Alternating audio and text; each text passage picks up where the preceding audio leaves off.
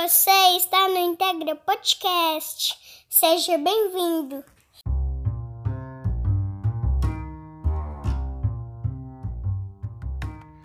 Fala aí, tudo bem? Você está em mais um episódio do Integra Podcast e hoje a gente vai conversar um pouquinho a respeito do, de gestão inteligente, da base da gestão inteligente. Vamos falar um pouquinho da essência BIM, é, para que, que de alguma forma você entenda qual que é a proposta, do que, que nós estamos falando quando a gente fala de, de gestão inteligente de projetos de engenharia. É, a gente já falou que nós não vamos chover no molhado, então a ideia é realmente trazer algo que seja relevante para você no que diz respeito a essas questões. Eu quero te fazer pensar, quero te fazer pensar a respeito de como, como a empresa que você é, faz a gestão hoje está, ou a empresa que você trabalha, de repente o setor que você está, eu quero é, trazer alguns conteúdos que vão te fazer pensar a respeito de como é, é, a gestão no, no, na tua empresa, no teu setor, ela está acontecendo e se de fato é, tem algo que precisa ser ajustado, enfim, o que você precisa olhar. Eu acho que a, a conversa hoje vai ser um pouquinho nessa linha e tem algumas coisas bacanas que vêm por aí. Vai ser um podcast um pouco mais rápido, um pouco mais curtinho, mas eu tenho, não tenho dúvidas de que vai ser bem bacana. Fique com a gente e é isso. Aproveite o conteúdo. Um grande abraço.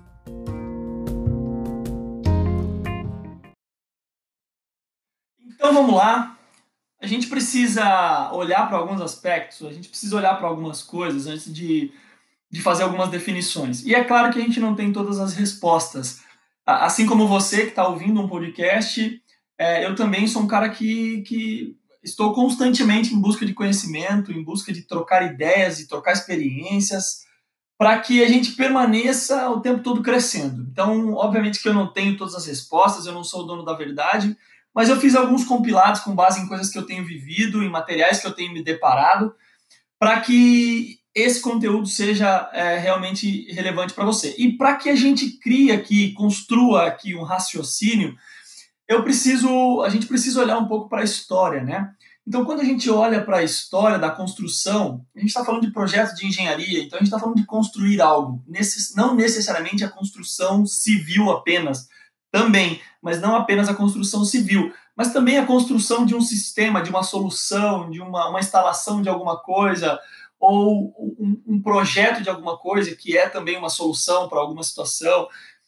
Enfim, construir algo não necessariamente a gente está falando de, de, apenas de construção civil, mas a gente está falando de, de, de, projetos de engenharia. Esse sim, com certeza, é o foco. E aí a gente precisa olhar para a história, né? Da, da, onde vem, da onde, da onde vem a ideia, essa ideia da essência, BIM e tudo mais.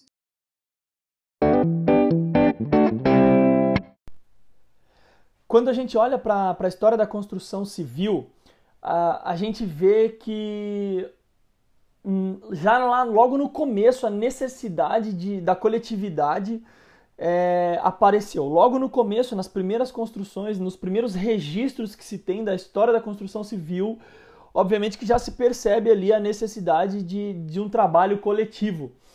É, já muito, muito cedo, grandes construções eram feitas, a utilização de grandes pedras, de, de, de grandes blocos, enfim é, muita, é, as construções grandes já eram feitas e elas não eram, não era possível fazer essas construções, executar essas construções sozinho, obviamente. Então tinha alguém que, que tinha uma ideia, né? Alguém que provavelmente detinha ali o poder, provavelmente, e, e tinha alguma ideia e aí utilizava, se utilizava do poder para que as pessoas trabalhassem para ele e de forma coletiva aquilo acabava sendo construído. Né? Então, então a, a coletividade já nasceu muito rapidamente na, na, na, construção civil. E da mesma forma, quando a gente fala de. Se a gente fala que existe a necessidade de, de um trabalho coletivo, automaticamente existe também a necessidade de um processo de comunicação. E o, a coletânea CEBIC traz alguns relatos a respeito disso, da, com relação à história da construção civil, é muito bacana. Vale a pena você dar uma olhada na coletânea CEBIC. É, por que, que eu estou dizendo isso? Coletividade e processo de comunicação. Porque ali é, nasce, então, algumas questões inerentes à é, essência do que veio a ser o BIM posteriormente. É, e aí eu preciso, eu preciso falar aqui então de uma sequência para que a gente entenda é, um pouco melhor. Nessas primeiras fases da, da construção, obviamente que a gente tinha, é, não tinha. Não havia nada de projeto, vamos dizer assim. Porém, com certeza, muitos relatos antigos vão afirmar que é, algumas pessoas elas detinham ali o conhecimento. Então, o, o, era como se o projeto fosse a pessoa ali, fosse o conhecimento da pessoa o tempo todo na, naquela obra.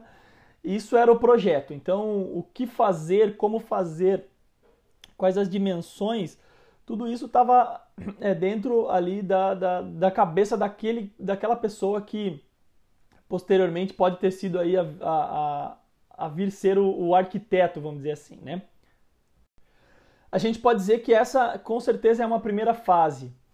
E aí, conforme o tempo vai passando, não vou me ater aqui muito questão, às questões de datas também, não é o foco, é, mas aí vem então, começa então a, a, a, serem feitos os documentos de, de, de, uma obra, os documentos que, que a gente pode também chamar de projetos, vamos dizer assim, né? que eram elaborados, executados em pranchetas mesmo, é, diretamente no papel, executados em pranchetas, e, e isso é o que a gente é, chama hoje, a gente chama a, a essas, esses desenhos, esses projetos, essas pranchas que então eram feitas à mão nas pranchetas, é, a gente chama de documentação, a gente ainda chama de documentação, né?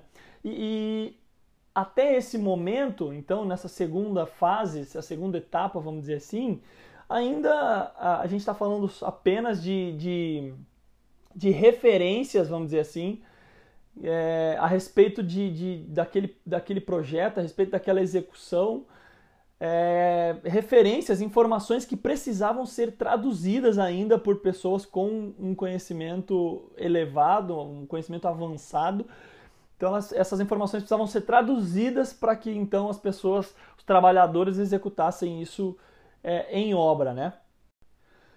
Posteriormente chega então a fase ali, a época em que esses mesmos projetos, essa mesma estrutura, essa mesma forma que era utilizada nos documentos feitos à mão numa prancheta, agora então eles começam a ser feitos é, no computador, através de uma ferramenta tecnológica, vamos dizer assim, mas ainda são os mesmos documentos. A única questão, obviamente que existe uma evolução imensa aí, mas no que diz respeito à, facilidade de se fazer, de se elaborar esse documento que, que, que era chamado de projeto, é, porque, porque o computador, obviamente, que facilitava isso. Então, inicia-se ali a, o começo do trabalho em camadas, vamos dizer assim, que são as layers que a gente conhece, né?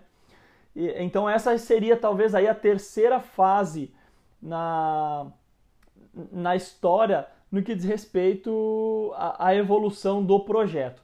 E aí, por último, a gente chega então, após é, a evolução saindo da prancheta para o computador, mas ainda numa perspectiva plana, vamos dizer assim, claro que, que através do, do, do, do softwares 2D já começou-se a utilizar algumas, alguns documentos, algumas formas, algumas entregas já, ser, já eram feitas em perspectiva, né? Mas aí entra então e começa então é, aparece o que vem a ser o BIM, que são os modelos, né? não só os documentos, mas agora você tem modelos. E aqui, quando a gente fala modelos, a gente está falando de, de, de modelos, é, mas que possuem obrigatoriamente informação. Então, quando a gente evolui ali nessa transição entre é, a utilização do computador para execução de documentos e a evolução para o modelo 3D, vamos dizer assim, é, vários softwares aparecem, softwares que você consegue modelar 3D, mas eles são utilizados de uma forma mais artística, vamos dizer assim, e não paramétrica. Por isso que ainda não são necessariamente consideradas BIM, né? E aí quando você tem então os modelos tridimensionais, mas que possuem informações atreladas a eles, então aí sim você começa efetivamente a tratar de um conceito é, BIM, certo? Então acho que é isso. a gente sai lá da, da do, do, a pessoa que de, o projeto era a própria pessoa que tinha o conhecimento e ele tinha que ficar na obra constantemente. Aí a gente migra para a execução dos documentos é, ainda fora de uma perspectiva 3D e executados à mão numa prancheta diretamente num papel. Aí a gente evolui então para a utilização dessas mesmas da elaboração da mesma forma, porém utilizando o computador. E aí posteriormente a gente vem para os modelos tridimensionais com informação que torna-se então o BIM. Obviamente que aqui, então, ah, vamos falar de BIM, é, um, mundo, né, um mundo de possibilidades se abre diante de nós e eu quero direcionar a coisa aqui para que, que seja positivo, né, para que seja é, realmente positivo para você que está ouvindo e, e, não, não fique mais aí um, ah, uma conceituação genérica ou algo assim. Então eu vou falar aqui especificamente sobre o que eu entendo ser a, a, a essência BIM mesmo, a, o cerne ali, o eixo da, da, da, da essência da metodologia, do conceito BIM. Então, é, é, claro que se você não conhece a sigla BIM, provavelmente você conhece, claro, né? Mas, mas não custa nada relembrar. É o Building Information Modeling, que é a, a informação, a modelagem da informação da construção. E, e aí quando a gente vai entender a, a, a, base do BIM, a base da essência BIM, é, a gente se depara com três pilares. Esses três pilares eles sustentam a, toda a conceituação, toda a metodologia, toda a estrutura que você tem condições de, de, de elaborar e de utilizar na gestão dos seus projetos, é, elas estão embasadas nesses três pilares. Que pilares são esses? o processo, a tecnologia e as pessoas. Eu vou falar resumidamente um pouquinho de cada um deles para que você comece aí a pensar a respeito, ok? Falando então de processo. Quando a gente pensa em processo, se você for aí na origem da palavra, tentar entender a estrutura do significado de processo, você vai se deparar com algo como conjunto sequencial e particular de ações com objetivo comum. Então é um conjunto sequencial e particular de ações com um objetivo comum.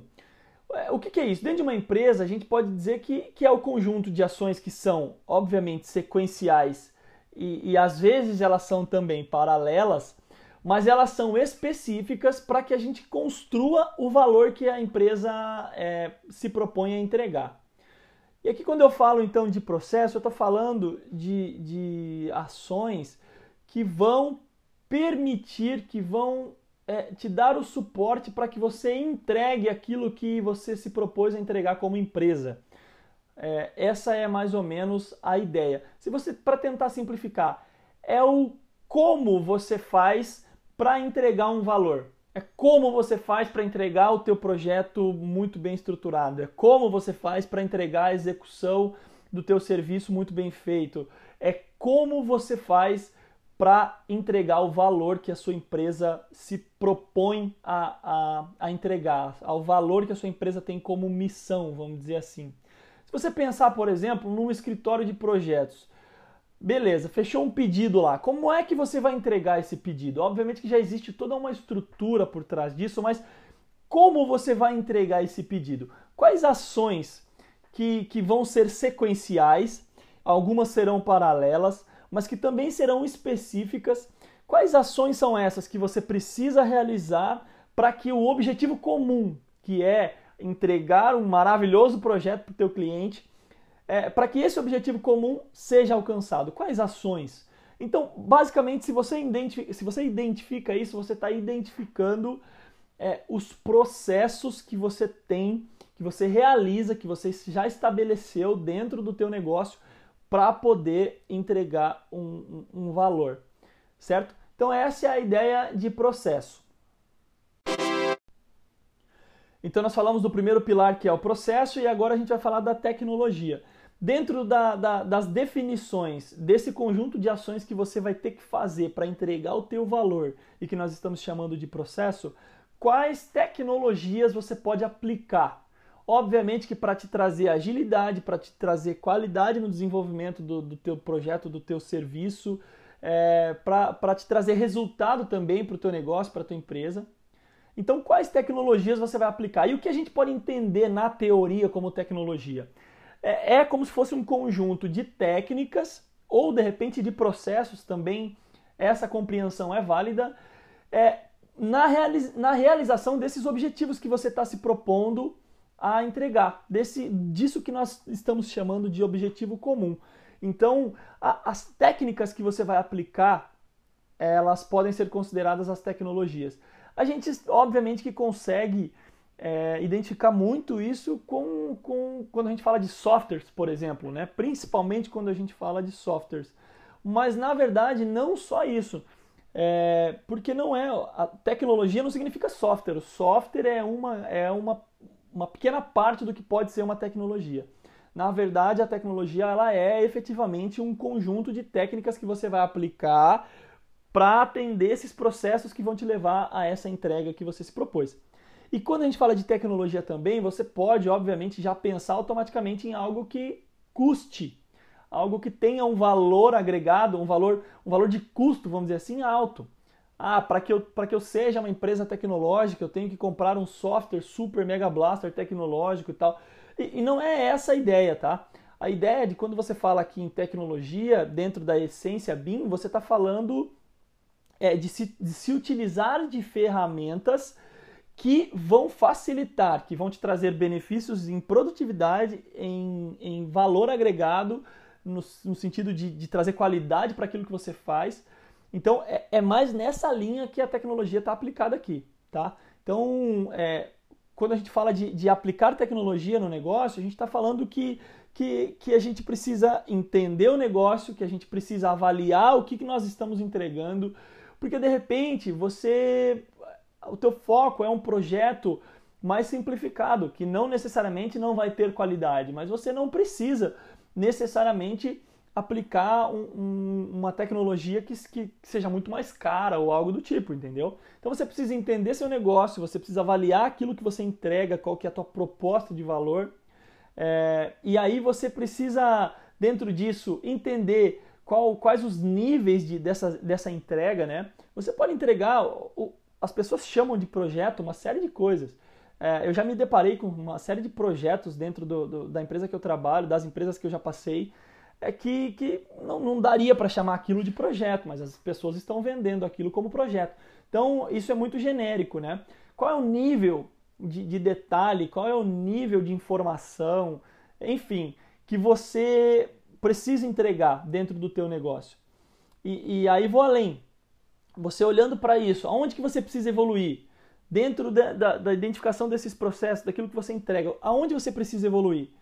Porque muito provavelmente eu posso garantir que aonde você precisa evoluir é provável que vai ter alguma ferramenta tecnológica, e aqui eu estou dizendo, ressalto novamente, não necessariamente vai te custar algo ou vai te custar algo muito caro, Obviamente que muitas coisas são caras, mas hoje você tem ferramentas grátis que já te atendem em uma série de níveis aí. Então, onde você precisa evoluir? Provavelmente uma ferramenta tecnológica vai te ajudar nessa evolução. E aí outras questões também, como é, que, que expertises você precisa ali dentro? Claro que nós vamos falar do terceiro pilar e aqui eu estou entrando um pouquinho, mas é, a, a, o manuseio dessas tecnologias demanda uma série de expertises que você precisa identificar também.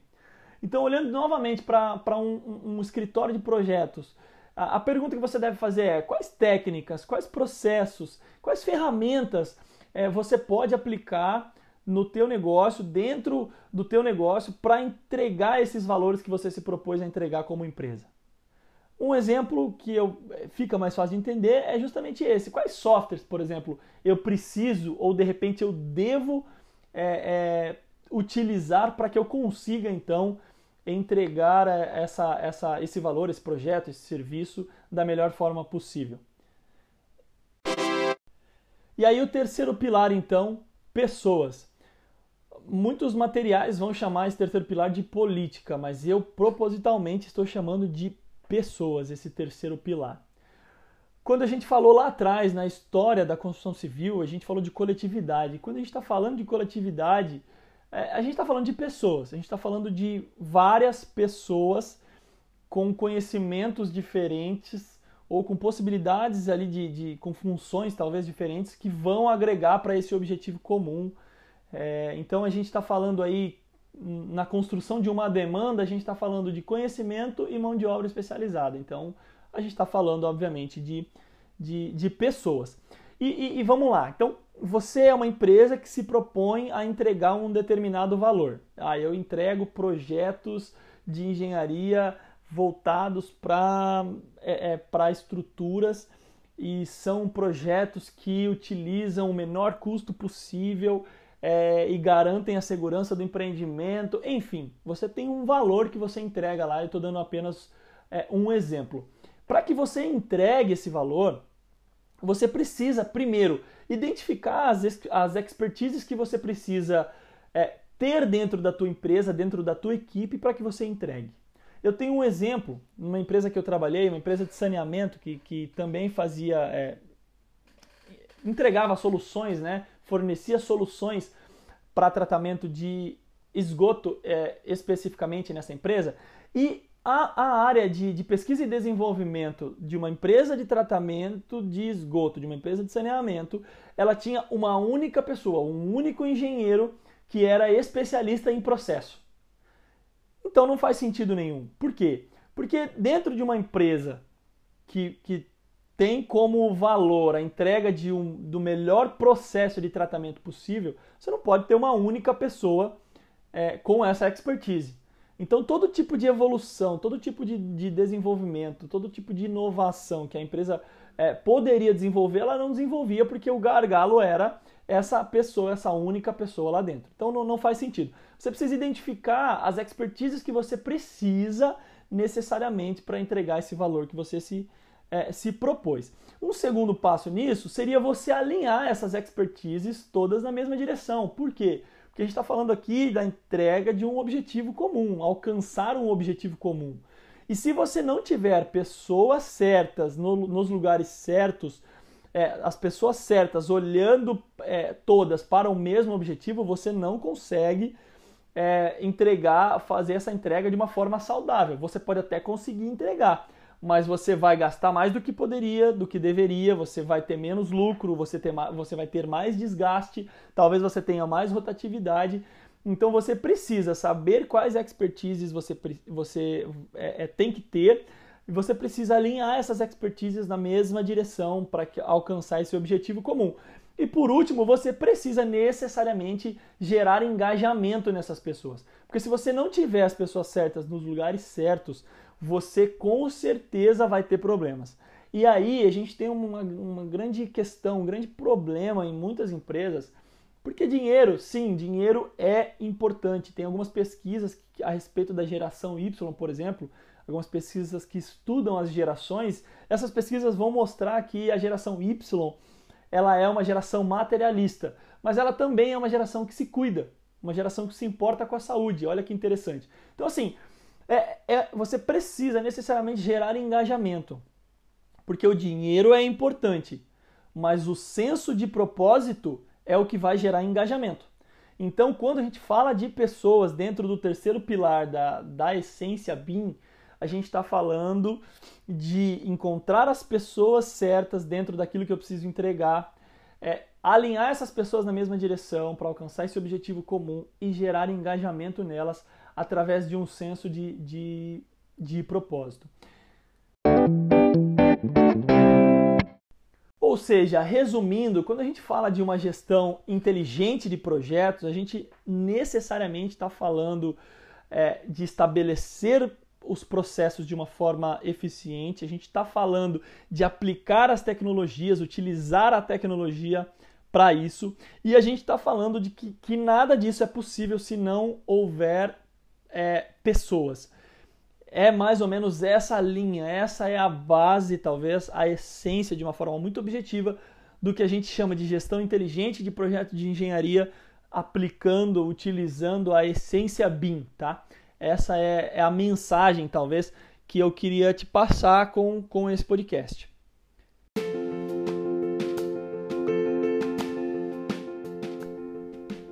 Para concluir, então eu queria que você se perguntasse dentro da tua empresa, dentro da tua equipe, dentro do, do setor que você trabalha, se você lida de alguma forma é, com projetos de engenharia, se você está relacionado a isso, eu queria que você fizesse essas perguntas para fazer uma autoanálise aí. Como estão os processos? Hoje, como, como, eu, como eu tenho feito para entregar esses valores que eu me proponho como empresa, né? É, quais tecnologias eu tenho aplicado hoje?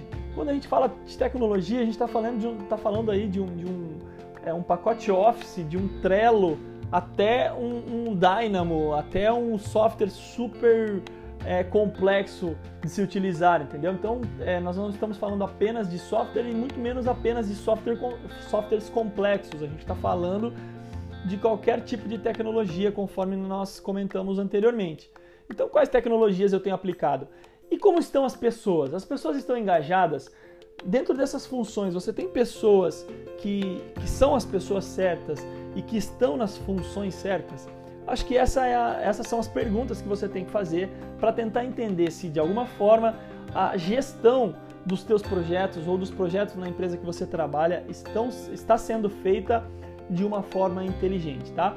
Então é esse o recado que eu queria deixar para vocês e espero que seja é, é bacana para você, espero que seja relevante, espero que você tenha absorvido o conteúdo e é isso. Grande abraço e até o próximo episódio.